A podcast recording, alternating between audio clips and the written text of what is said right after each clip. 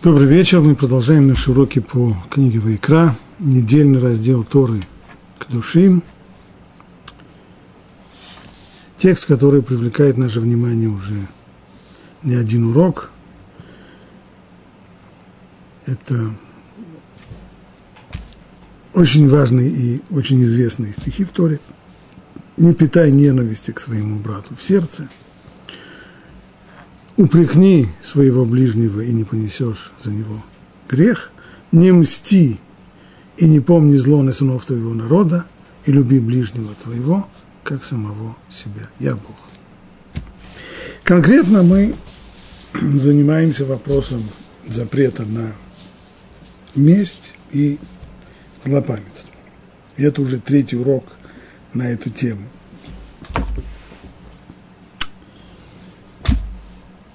В этом уроке мы постараемся обсудить уже практические аспекты этих зап- двух заповедей, когда теоретические основы уже объяснены нами на предыдущих уроках. Поэтому я позволю себе очень кратко их напомнить. Итак, есть совершенно два разных запрета. Запрет мстить и запрет помнить злое, злопамятство называется накима в нетира. Запрет мстить сводится к тому, что человек отказывается сделать добро тому, кто когда-то не захотел сделать добро ему. Здесь есть действие в отместку за то, что ты не помог мне, за это я не помогаю тебе. Очевидно, что запрет этот касается и тех случаев, когда речь идет не только об отказе помочь, но и об активном причинении зла. То есть если я мщу кому-то, кто сделал мне зло, он мне сделал зло, за это я ему тоже отомщу, то, безусловно, этот запрет нарушается. Запрет злопамятства, он другой, он уже относится, как говорят наши мудрецы, в качестве примера, когда человек готов – помочь тому, кто когда-то отказался ему помочь, но при этом напоминает ему. Кстати, я тебе помогу, конечно, то, что ты просишь, я тебе сделаю, не так, как некоторые. И сразу хочу здесь оговориться, хотя в примере, который приводят мудрецы, речь идет именно о напоминании – но на самом деле запрет на злопамятство нарушается даже если человек не напоминает другому. А если он чувствует, ощущает в сердце, вот сейчас меня просят помочь, а где они были, когда я нуждался в помощи, и вот эта самая обида, которая не стерлась, она и представляет собой э, тело этого запрета. Стало быть, для того, чтобы нарушить запрет на злопамятство, не обязательно напом- сказать вслух и озвучить эту свою обиду, которую человек затаил с того момента, как э, ему отказали в помощи. Но очевидно, что если человек так делает и говорит вслух об этом, то нарушение здесь более тяжелое, нет сомнения. Но при всем при том запрет нарушается и тогда, когда человек смолчал – но в глубине сердца затаил обиду на того, кто э, когда-то ему отказался помочь.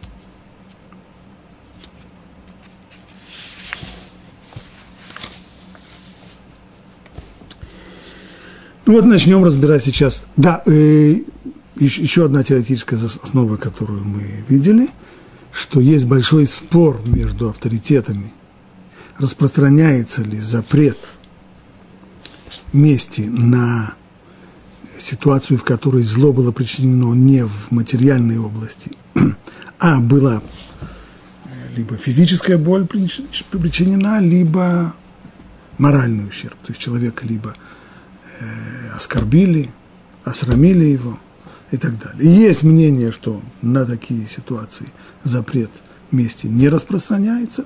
Есть мнения, которые не делают различия между различными сферами человеческих отношений. И э, мы знаем, что Хофицхайм Мижнебрура заканчивает, что поскольку перед нами, в, в Берма им Хаим, извините, заканчивает, что поскольку перед нами спор по вопросу о заповеди Торы, то принцип здесь известный, из фейка деурайта ляхмир, лехумра, то есть поскольку это спор и сомнение наше, по какому мнению закон следует установить, поскольку это касается запрета Торы, то здесь при сомнении нужно придерживаться более строгого мнения. И еще одну вещь, которую мы выяснили, что запрет этот не распространяется на реакцию человека в тот момент, когда его обижают, оскорбляют, бьют или еще что-нибудь. Запрет этот касается только после того, как человек успокоился. Но в момент драки, в момент ссоры, в момент оскорбления, в момент, когда его оскорбляют и срамят, то человек если он отвечает на удар или на оскорбление, он не нарушает здесь запрет, ибо, как объяснил это автор книги Сефера Хинух, человек не камень, он не способен промолчать в тот, в, том, в тот момент, когда его оскорбляют, и нам очевидно, что Тора не предъявляет к человеку нереальных, неисполнимых требований. Но как только человек остыл, если после того, как он остыл, он все еще помнит злобу и начинает планировать месть, то нарушает оба запрета. И злопамятство, и месть.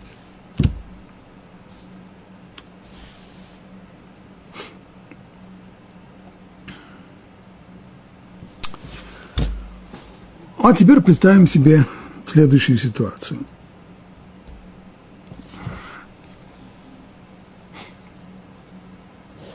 Человек по отношению ко мне повел себя плохо. Предположим, у меня за спиной он сделал какие-то поступки, которых приличный человек должен был бы сначала сказать мне об этом, не делать это в тайне от меня, а договориться об этом и, и, и, после, только после этого так поступить. Ну и после того, как выяснилось его такое поведение. И еще выяснилось, что он не видит, он не понимает, что такого было здесь плохого и почему, и почему ему нужно извиняться. Мне после этого, честно говоря, иметь с ним дело не очень хочется. И его общество с тех пор мне неприятно. Если я начну отдаляться от этого человека, я нарушу здесь запрет на, на месть. На первый взгляд, ну, состав преступления есть. Вот, за то, что он сделал мне так-то и так-то, за то, что он поступил по отношению ко мне нехорошо, за это я отдаляюсь от него.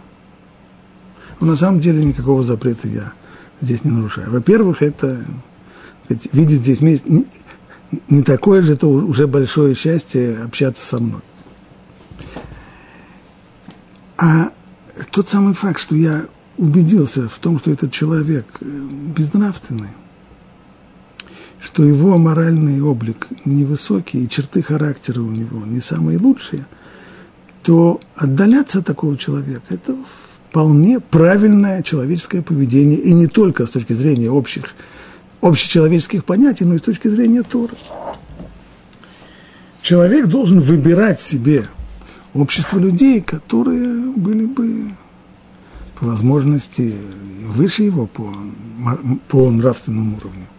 Поэтому желание отдалиться от такого человека, а то, что я, а то, что я вижу, что я хочу от него отдалиться, это раскрылось, то есть его качество – и его образ поведения раскрылся в том, как он себя ко мне повел, так это не то, что я здесь мщу ему за то, что он не сделал, а просто в том, что он не сделал, раскрылся его характер, раскрылся его образ поведения. И я не вижу, почему я должен быть близок с этим человеком, поэтому я имею полное право отдалиться от него. Только, конечно же, снова, человек здесь должен быть сам собой честным, потому что – если у него при этом, если все, что я сказал, так человек и чувствует, тогда здесь нет никакого запрета. Но если при этом у него все-таки мелькает какая-то мысль где-то там в подсознании, что вот за то, что он мне, за это я и с ним так-то и так-то, тогда, тогда это уже вместе, тогда это уже исключается. Но в, в общем и целом здесь, э, здесь вместе нет.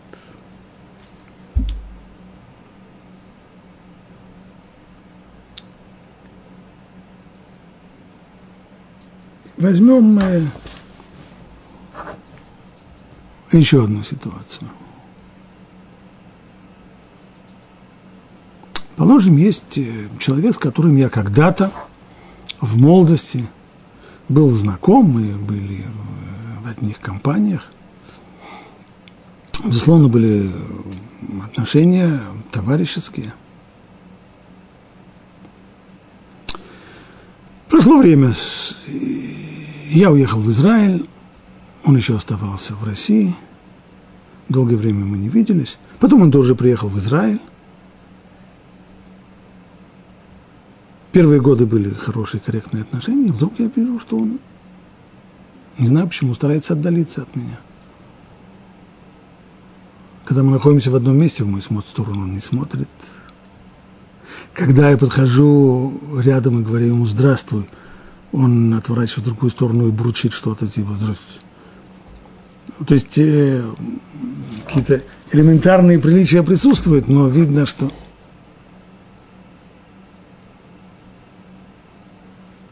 Ну и вот раз за разом я к нему подхожу, говорю «здрасте», и получаю вот «здрасте». Шалом, ну, шалом. Что будет, если я перестану стараться приближаться к нему?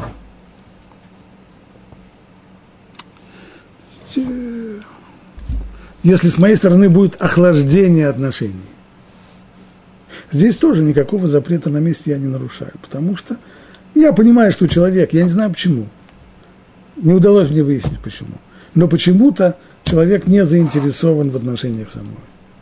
И если он не заинтересован в отношениях со мной, ну так я тоже тогда, знаете, понижаю уровень близости. Это не месть, а за то, что он не хочет со мной водиться, за это я не буду с ним водиться. Просто понимание того, что того, что здесь нет желания иметь близкие отношения, ну и дистанция увеличивается. То есть все, все это приводит нас еще раз к формулировке, что запрет на ненависть нарушается тогда, когда есть желание отплатить человеку злом за зло. Он сделал мне гадость, за это я ему. Он не хотел помочь мне, за это я ему.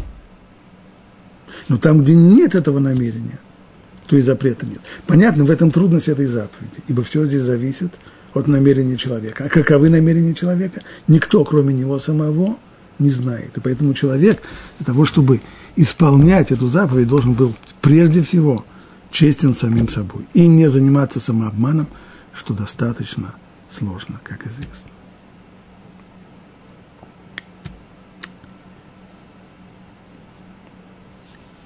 Там, где, как мы сказали, отсутствует намерение заплатить, отплатить за причиненное зло, ущерб и так далее, то запрет не нарушается. Соответственно, если человек в своих действиях попросту э, хочет защититься – от другого человека, то запрет на месть не нарушается. Пример. Вот э, тот самый случай, э, который рассматривают, который мудрецы дают в качестве примера запрета на месть, речь там идет об одалживании э, в пользование какого-то предмета. То есть один, один сосед приходит к другому, просит у него серп, тот не дает ему серп под каким-то предлогом, а он у меня затупился, он э, находится в ремонте, а он, я не, не могу, какие-то предлоги не дал. Потом тот же самый сосед приходит к первому и просит одолжить ему, дать ему попользоваться его молотком. Если ему в этом откажут, и намерение человека, который отказывает, будет именно такое. Когда-то, когда я его просил серп, он мне отказал – а теперь он у меня просит молоток, я ему тоже не дам, потому что он когда-то не дал мне серп. то вот это конкретный пример мести. А что будет, если ситуация такова? Один человек пришел к своему товарищу и попросил у него, если может ли он одолжить ему его машину, ему нужно сегодня вечером съездить быстренько туда-то, и нет у него возможности э, найти другую машину. Ну, хорошие товарищи, хорошо, пожалуйста, вот тебе ключи, поезжай. Тот поехал, и когда вернул машину, сказал, что очень сожалеет, но так получилось, что вот э, теперь на, на крыле есть э, царапина, довольно большая.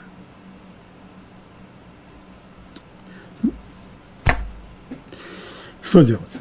Через некоторое время он снова просит машину. На этот раз ему нужно позарез съездить куда-то, куда-то. Что будет, если хозяин машины откажет ему? Скажет, что по какой-то причине, под каким-то предлогом дать машину он не может. Если здесь, нарушается ли здесь запрет на месть? Казалось бы, ну вот за то, что тот ему поцарапал ему крыло машины, за это ему сейчас, он в отместку за это не дает ему машину. Конечно, нет. Это вовсе не обязательно. Ведь если человек просто, что он увидел, что его товарищ, который взял у него машину, неосторожный водитель. И вследствие того, что он неосторожный водитель, он поцарапал крыло. Если ему дать машину сейчас, еще раз, поди знай, что он еще поцарапает, а может не поцарапает, может и помнет. Поэтому человек здесь, увидев неосторожность своего ближнего и боясь за свое имущество, боясь за свою машину, не хочет давать ему машину второй раз, он тоже здесь не нарушает запрета на месть. Ибо им руководит не желание отомстить, а руководит им попросту желание поберечь свое имущество. Снова как в предыдущем случае, все зависит от истинных намерений человека. Разберем еще один пример похожий.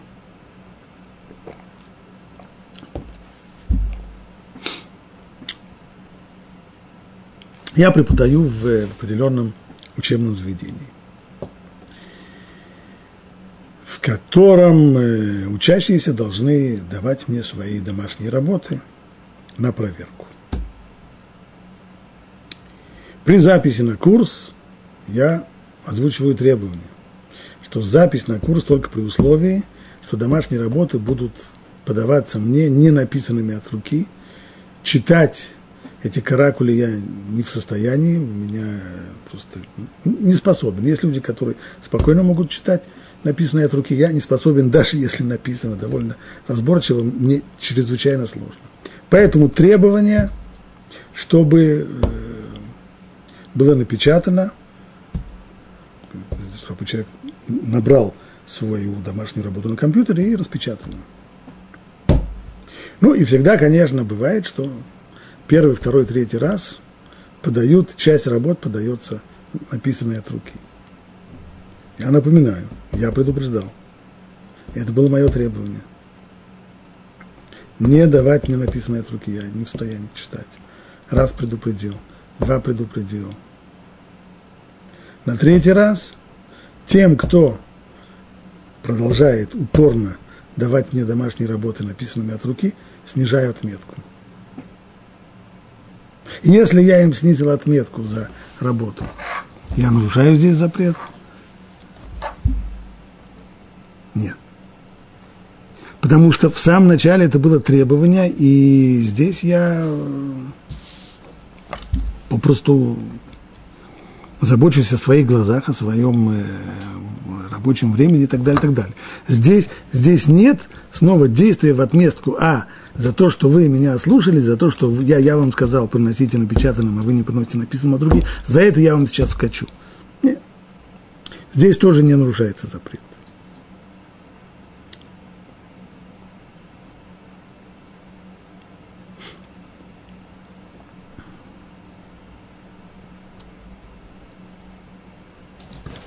Еще разберем подобного рода пример.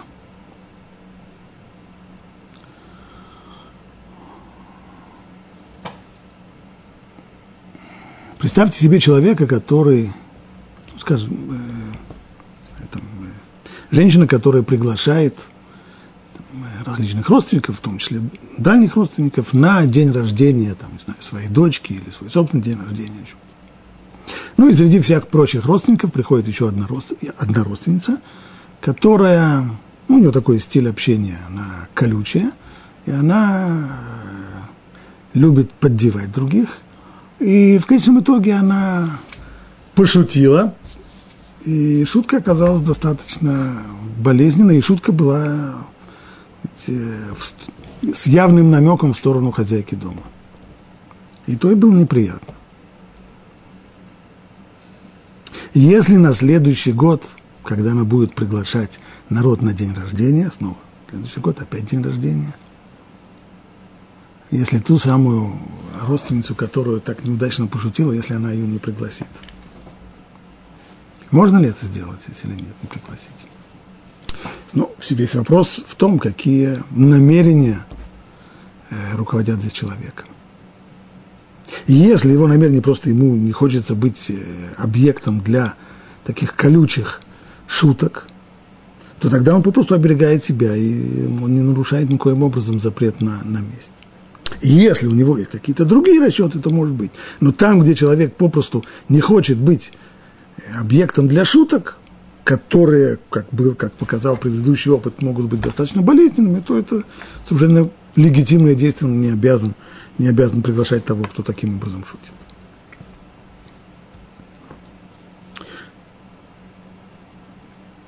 Ну, я думаю, что примеров достаточно здесь разобрали. Теперь следующий пункт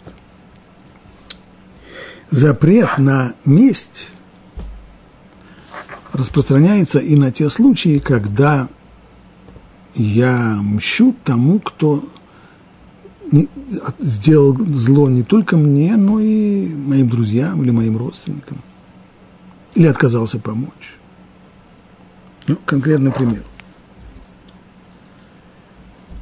К моей жене в свое время обратился одно учебное заведение, которое хотело открыть э, дополнительные какие-то курсы, и им потребовалось, э, им нужно было для того, чтобы получить признание этих курсов, чтобы преподаватели, имеющие научную степень, э, были записаны там, в качестве ведущих этот курс.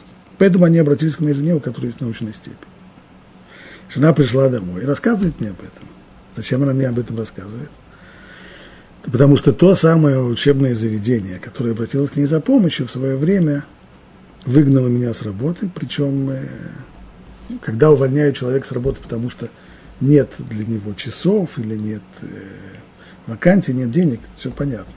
Но здесь меня уволили и на мое место взяли другого человека. А потом еще э, начальник пришел ко мне и попросил, чтобы я тому другому человеку, которого взяли на мое место, чтобы я дал ему Э, дидактические материалы, чтобы помочь ему организовать свои уроки. И вот теперь это самое учебное заведение обращается за помощью к моей жене. Ей они ничего плохого не сделали. Меня, как она считает, они выгнали нехорошо, некрасиво. Имеет ли она право отказать им в помощи? Ответ – не имеет никакого права. И если она откажет им в помощи, то это будет чистая, совершенно чистого рода месть, без всяких извинений. И делать этого никоим образом нельзя, нужно было оказать им помощь, помочь.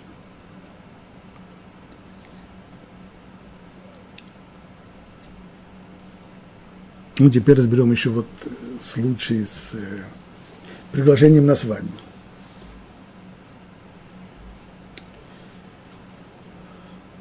Один человек, назовем его условно Шимон, его пригла... получил приглашение от одного своего знакомого, назовем условно Рувен, на свадьбу его сына. Смотрит, э, свадьба не в том городе, где он живет, нужно ехать в другой город. Да и, кстати, у самого Шимона тоже недавно – была свадьба, он выдавал свою дочку замуж. И он послал приглашение Рувену, и тот не пришел.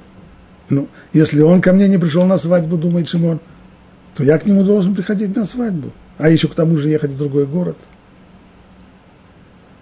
Если здесь проблема с запретом на месте. Все зависит от обстоятельств.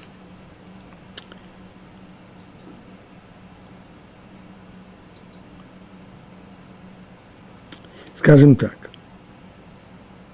если Шимон и Реувен, они близкие приятели, и в обычных обстоятельствах, получив приглашение на свадьбу Рувена, Шимон, конечно, бы пришел. Но из-за того, что полгода до этого Реувен не пришел на свадьбу к Шимону. И Шимон немножко обиделся за то, что тот не пришел к нему на свадьбу.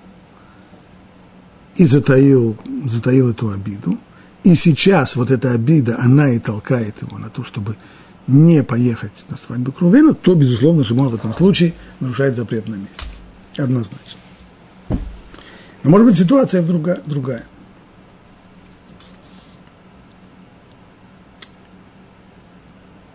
скажем, э, когда полгода тому назад у Шимона была свадьба, он выдавал свою дочку, прислал приглашение Рувену. Рувен его близкий друг, и он не пришел. Ну и что сказал себе Шимон? Не пришел, не пришел, что можно сделать? Я бы, конечно, был очень рад его увидеть, но он не пришел. Всякое бывает. Не обиделся и забыл об этом. А сейчас, получив приглашение – он думает о том, что ехать в другой город, это же полтора часа туда тащиться, и еще там, и полтора часа обратно, и сил у меня уже нет, и времени у меня уже нет. И человек ленится поехать в другой город. В данном случае он не нарушает запрета на, на, на, на месте. Это не месть. Он, это, просто, это не месть, это просто лень. Знать, что лень это, это похвальное качество, но в данном случае речь идет не про месть. Есть еще один вариант, в котором запрет на месть тоже не нарушается. Например, если Шимон и Рувен, они не близкие приятели.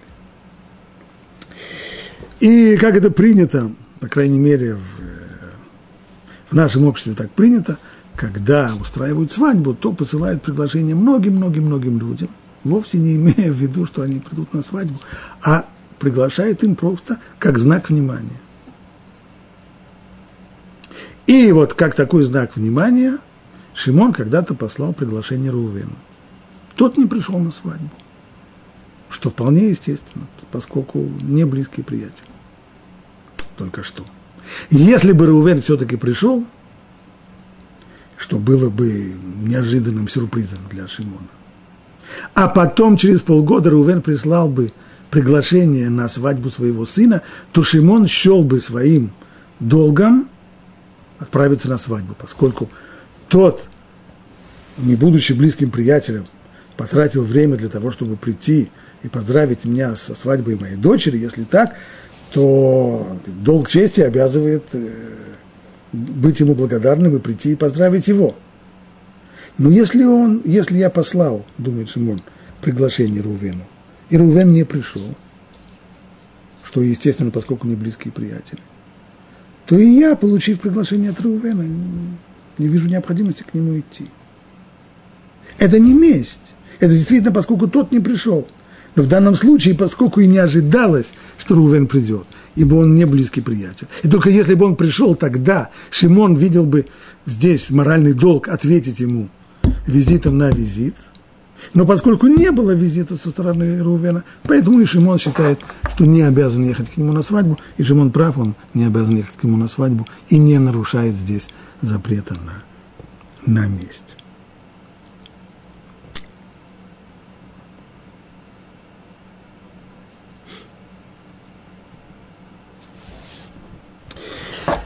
Перейдем э, в семейные отношения.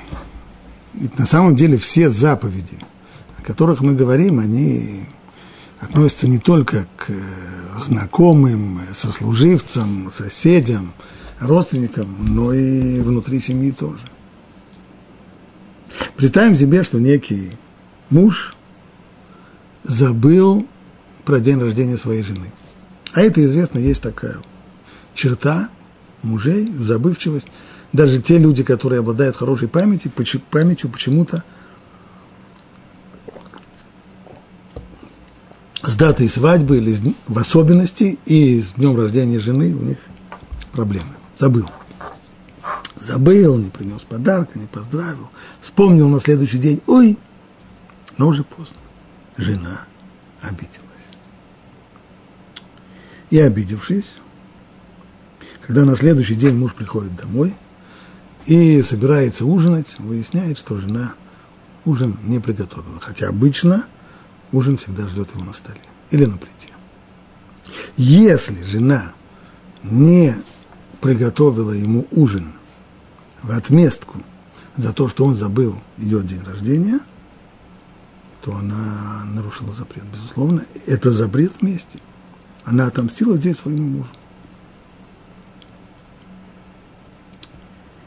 Но если этого не было, просто в тот самый день когда муж должен был вспомнить, что у нее сегодня день рождения, он этого не сделал. И когда она поняла, что муж забыл попросту ее день рождения, то она надулась и ходила с, э, с грозовой тучей на физиономии на протяжении некоторого времени, то никакого запрета здесь она не нарушила. Об этом мы говорили, что человек в тот момент, когда его обижают – если он реагирует на это, даже реагирует резко, то запрет он не, не нарушает, потому что человек – это не камень безмолвный, и он не в состоянии стерпеть обиды. И поскольку для многих женщин это обида, и серьезная для, для некоторых женщин обида, когда э, забывает о их дне рождения, то то, что жена надулась, это вполне естественное для, для нее реакция, поэтому она здесь не нарушает запрета.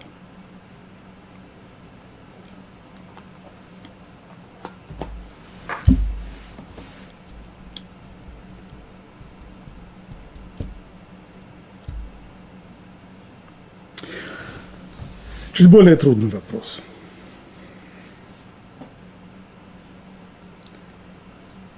Представим себе человека, который работает в какой-то организации – общественной. Ну и, как принято в общественных организациях, ему платят мало, но редко. Мало того, что зарплата у него совсем э, очень-очень скромная, но эта общественная организация, вечно мучимая проблемами дефицита бюджетного, каждый месяц э, обещает, что вот-вот заплатят, вот-вот заплатят, и не платят. Месяц, еще месяц. При всем при том, этот человек э, замечает, что, что директору этой организации недавно купили новые кресла в рабочих целях, чтобы у него повысить его производительность и так далее. И у человека пробегает такая мысль. Как это говорили в покойном Советском Союзе, вы делаете вид, что мне платите, я буду делать вид, что я работаю. То есть человек начинает э, то, что называется итальянской забастовкой. Ему не платят месяц, еще один, другой.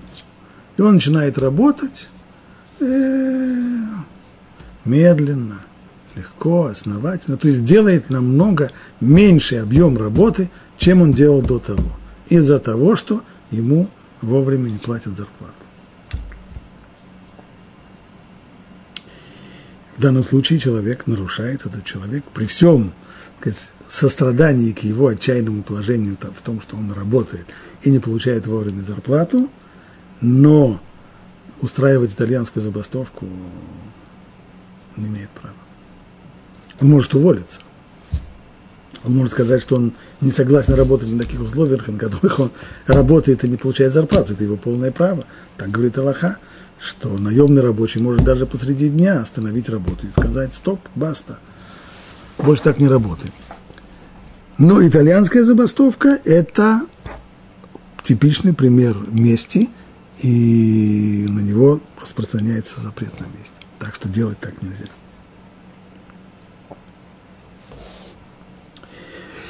Перейдем, может быть, ко второму запрету. Запрет э, натира, то есть злопамятство.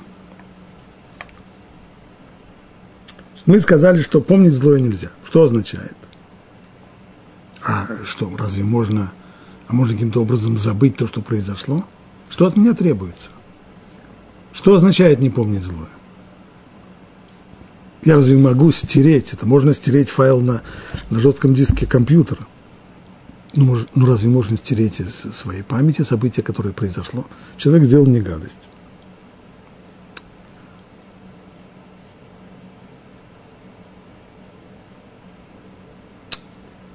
Имеется в виду следующее, что нельзя помнить обиду, то, что называется переводимым термином «кпейда». Обида на человека, вот ее нельзя помнить. Факт могу помнить. Но это должно быть так, чтобы, вспоминая время от времени этот факт, когда по ассоциации, например, я вспоминаю, чтобы при этом не чувствовал э, укола в сердце, горечи, обиды и так далее, и так далее. Было, то есть как будто бы это был с другим человеком.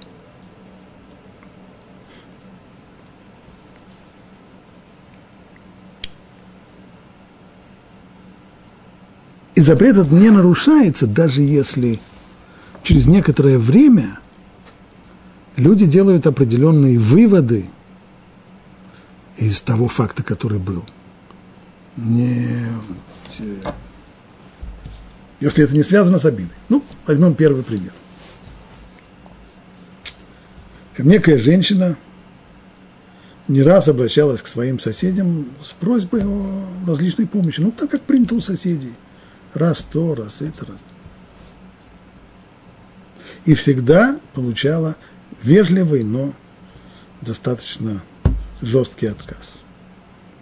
В этом ей помочь не могут, в этом им помочь не могут, в этом.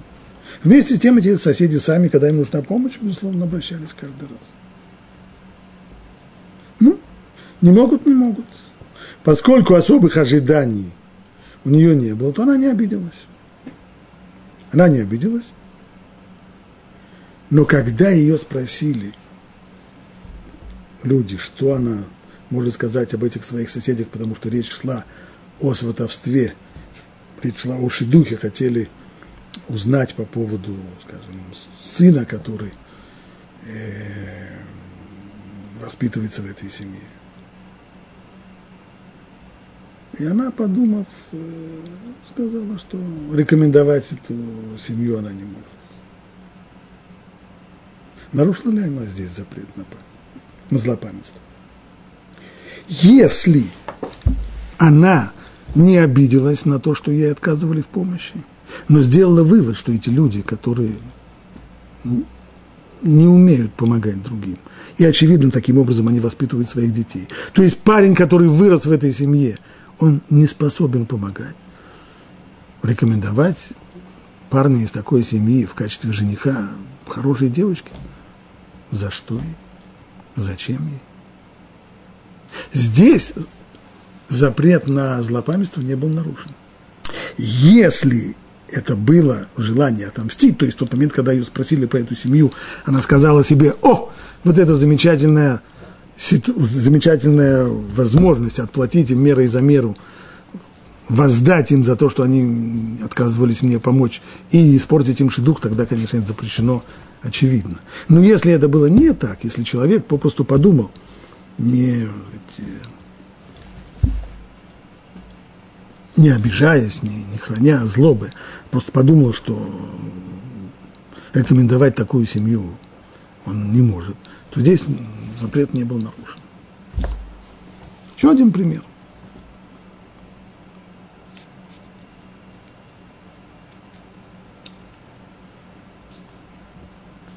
Предположим, э, вот, некий человек занимался какой-то общественной деятельностью, которая казалась ему важное и правильное. И вдруг он обнаружил, что один из его достаточно близких знакомых у него за спиной пытается вставлять ему палки в колеса.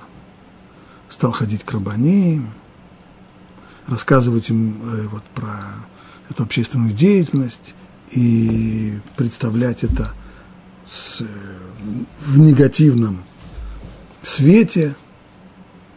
То есть явно пытался, ничего, ничего не сказал против, в открытую ничего не было, но за его спиной пытался вставить ему палки в колеса. Ну, время прошло. Время прошло, вся эта общественная деятельность зачахла, ничего из этого не вышло. Через несколько лет, когда этот человек занялся уже не общественной деятельностью, а что делать? Нужно кормить семью, и он тогда занялся бизнесом. И вдруг к нему пришло предложение от того самого приятеля, который когда-то за спиной у него действуя пытался ставить ему палки в колеса, и тот самый приятель предложил ему провернуть э, совместное дело, совместный бизнес, быть партнером. Наш с вами герой подумал и отказался от этого предложения. Нарушил ли он запрет на злопамятство, или, может быть, даже запреты на месть? Или нет? В данной ситуации что он понял? Что человек, ведь для того, чтобы быть партнерами в бизнесе, нужно доверять друг другу, нужно полагаться друг на друга. Если я своему партнеру не доверяю, то бизнес с ним я делать не захочу. Я постараюсь найти себе другого партнера или вообще обойтись как-то без партнера сам. Стало быть, если есть человек, который когда-то, несколько лет тому назад, действовал у меня за спиной и пытался вставить мне палкой в колеса, то я ему не доверяю теперь. Это его качество. И если я тогда не обиделся, но просто сделал вывод, что это человек, на котором, которому я доверять не могу, то в том, что я не принимаю его предложение сделать совместный бизнес, не нарушается запрет на, на э, ни на месте, на, ни на, ни злопамятство. Если когда-то два человека поссорились, и потом обидчик попросил прощения, то мы знаем, что закон требует, чтобы обиженный простил ему. Ну и если просил прощения, простил, то вполне естественно мы ожидаем, что отношения должны вернуться, между ними должны быть те отношения, которые были до ссоры. Если человек даже нашел в себе силы сказать, что он прощает, но отношения остаются холодными. Нет той былой близости. Нарушается ли здесь запрет на злопамятство или нет?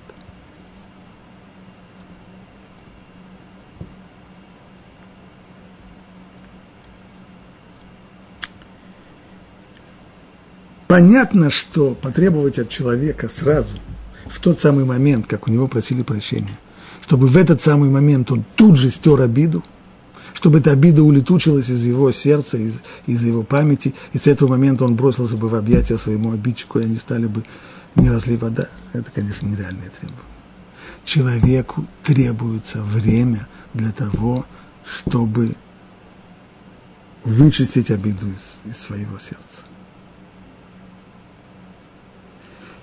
И только по прошествии определенного времени, когда уже, в общем-то, можно перестроиться и можно обиду забыть, только после этого, если человек продолжает хранить, держать дистанцию от обидчика, который попросил у него прощения, вот только тогда он нарушает запрет на злопамятство. Кстати, все это только в том случае, если обидчик действительно, что называется, чистосердечно просил прощения. Но если он просил прощения исключительно из-за вежливости, или потому что перед Йом Кипуром принято подошел и сказал Э, Слихам Хилав и пошел дальше, это вроде как, как Гудшабис или, или Хак Самех или что-то в этом роде, то здесь, безусловно, человек не обязан, э, не обязан его прощать, поскольку он понимает, что это прощение чисто внешнее, и не нарушает запрета, если, если отношения между, между ними остались холодными. Можно помнить причиненную обиду, и как факт, скажем, для того, чтобы разобраться с этим делом. Либо скажем, для того, чтобы подать в суд. Если кто-то меня обманул и присвоил себе деньги, которые, на мой взгляд, принадлежат мне, то я, безусловно, имею право помнить об этом для того, чтобы со временем разобраться в суде. Ну, а если это ситуация, в которой в суде невозможно разобраться? Например, положим, меня даже обманули, но никаких свидетелей у меня нет, и достать я их не смогу. Поверил человеку на слово, а он меня кинул. Как быть здесь? И здесь, говорит Рамбан, можно помнить причиненный мне вред, ущерб, до того, для чего, если невозможно подать суд, хотя бы для того, чтобы э, упрекнуть, для упрека. Что значит упрекнуть, как объясняет Рамбан? Это значит при удобных обстоятельствах подойти к этому человеку и спросить его, вот так-то и так-то было дело, правда ведь? Скажи мне, почему ты так сделал? Ведь это причинило мне ущерб, это причинило мне... Цель этого объяснения – объясниться для того, чтобы дать возможность тому человеку либо оправдать себя – и бывает иногда, что я думаю, что он сделал мне гадость, а оказывается, не он был в этом виноват, или на самом деле он не делал. Или, по крайней мере, признать то, что он не прав, и попросить прощения. Стало быть, можно помнить причиненный мне вред, ущерб, для того, чтобы не только подать суд, но и для того, чтобы выяснить отношения. Но если ничего не помогло, я пришел к нему и сказал, ну что ж ты так не сделал? Кстати, до того, как, до того, как я подхожу к этому человеку для того, чтобы вывести отношения. До этого все отношения должны быть э, как, как с любым обычным человеком. Подошел, спросил его, что ж ты так сделал, а он не оправдал себя и не стал извиняться, а наоборот стал меня, обвинять меня во всех э, невероятных преступлениях, то есть цели своей не достиг, не достиг, не достиг. Что остается в этой ситуации? В этой ситуации остается необходимость забыть обиду, сказали, можно помнить факт, забыду обидеть, забыть и не таить зло. И если я продолжаю после этого все-таки таить зло на него, вот с этого момента тогда я нарушаю запрет на злопамятство.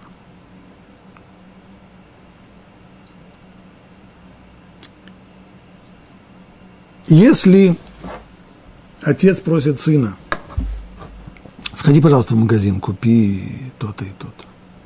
А сын говорит, нет, я занят, у меня нет времени, или не хочу, или, или говорит, потом, сейчас, сейчас, сейчас, сейчас, пока магазин не закроется. На завтра сын приходит к папе и просит, папа, сделай мне, пожалуйста, то-то и то-то. Что будет, если папа ему скажет, э, смотри, э, я боюсь, что времени у меня нет на это. И подобно тому, как э, ты вчера отказался пойти в магазин, у тебя нет времени, сегодня у меня нет времени тебе помогать. На первый взгляд перед нами классический пример мести, да, за то, что ты мне но бывают случаи, в которых это не месть, а именно, если отец делает это в воспитательных целях. То есть он хочет показать своему сыну, как это неприятно, как, когда тебе отказываются помочь. И если руководит им воспитательная цель, тогда запрет не нарушен.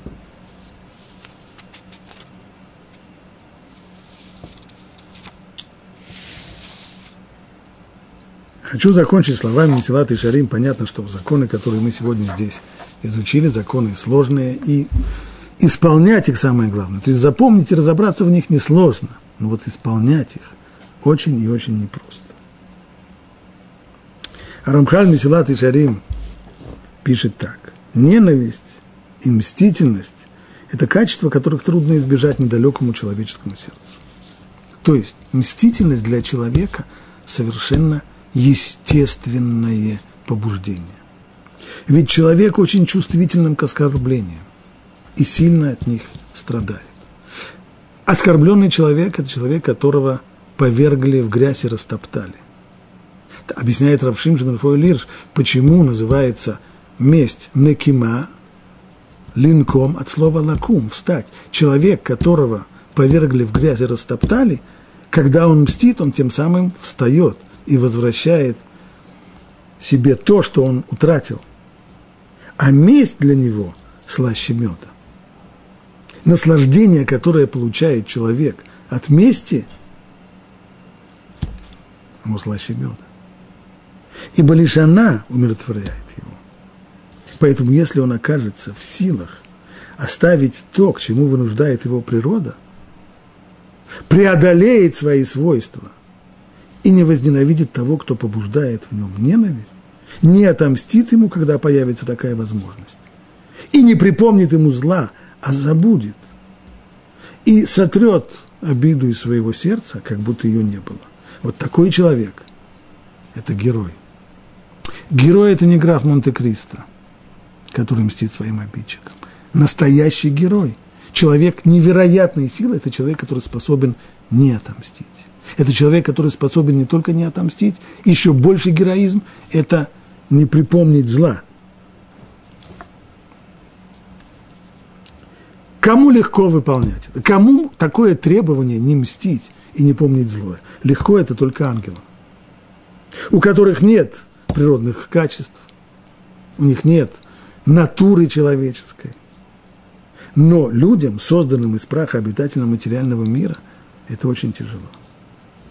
Ну, если это очень тяжело, тогда, может быть, у нас есть отмазка, и у нас есть оправдание, почему мы нарушаем этот запрет. Рамхаль нет. Тем не менее, таков закон царя. А слова Писания об этом открыты, и не нуждаются в объяснении. Все совершенно черным по белому. То есть, если Тора от нас требует этого, хотя нам кажется, что на это способны, на исполнение такой заповеди, способны только ангелы, но не мы, но если нам требуют, от нас этого Тора требует, то мы знаем, что Всевышний не предъявляет к нам неисполнимых требований. Значит, мы способны, способны это исполнить, несмотря на всю трудность. Со всеми ограничениями, о которых мы говорили, что понятно, что это требование не означает в момент самой ссоры, в момент оскорбления. Но по прошествии времени мы при всей трудности способны забыть, способны не мстить, и способны не помнить злое. Мстительность и злопамятность – хорошо известные качества. Объясняет, мстительность – это отказ в услуге тому, кто отказал тебе в чем-то или причинил даже зло. Злопамятство проявляется тогда, когда человек, указывая услугу тому, кто ранее причинил ему зло, напоминает ему о том зло. И ей царара воспламеняет сердце человека и всегда требует оставить ну, хоть какой-то след или память о том, что было зло. Оно подстрекает человека. Но если можешь оставить хоть немного, то, ну, не мстить ему, но хотя бы, ну, хотя бы не делать ему добро. Но если хотя бы делать ему добро, ну, хотя бы не все добро, ну, не так много. Но если даже делать ему добро, ну, хотя бы напомнить ему об этом, что он когда-то гадость сделал. Но если даже не напомнить об этом, ну, хотя бы не с радостью этому делать, внутри-то злоба сохраняется. Все это яйцерара толкает человека, и, и это для человека естественно. Но Тора требует от нас не мсти и не помни злое, и возлюби ближнего твоего, как самого себя. Если я сделал кому-то гадость, и я об этом сожалею, мне хотелось бы, чтобы гадость, которую я сделал, забыли, мне хотелось бы, чтобы меня простили. Конечно, хотелось бы. И если так, тому, что тебе самому ненавистно, не делай другого. То, что Тора говорит здесь, возлюби ближнего своему, как самого себя, это ответ на все то, что перечислил здесь Рамхаль. Трудно это? Трудно. Тяжело это? Тяжело. Совершенно верно. Но это то, что Тора от тебя требует, и это возможно, если действительно постараться относиться к другому, как к самому себе. Не мстить ему, не напоминать ему гадость, которую он сделал, и не хранить зло на него в своем сердце, в своей памяти.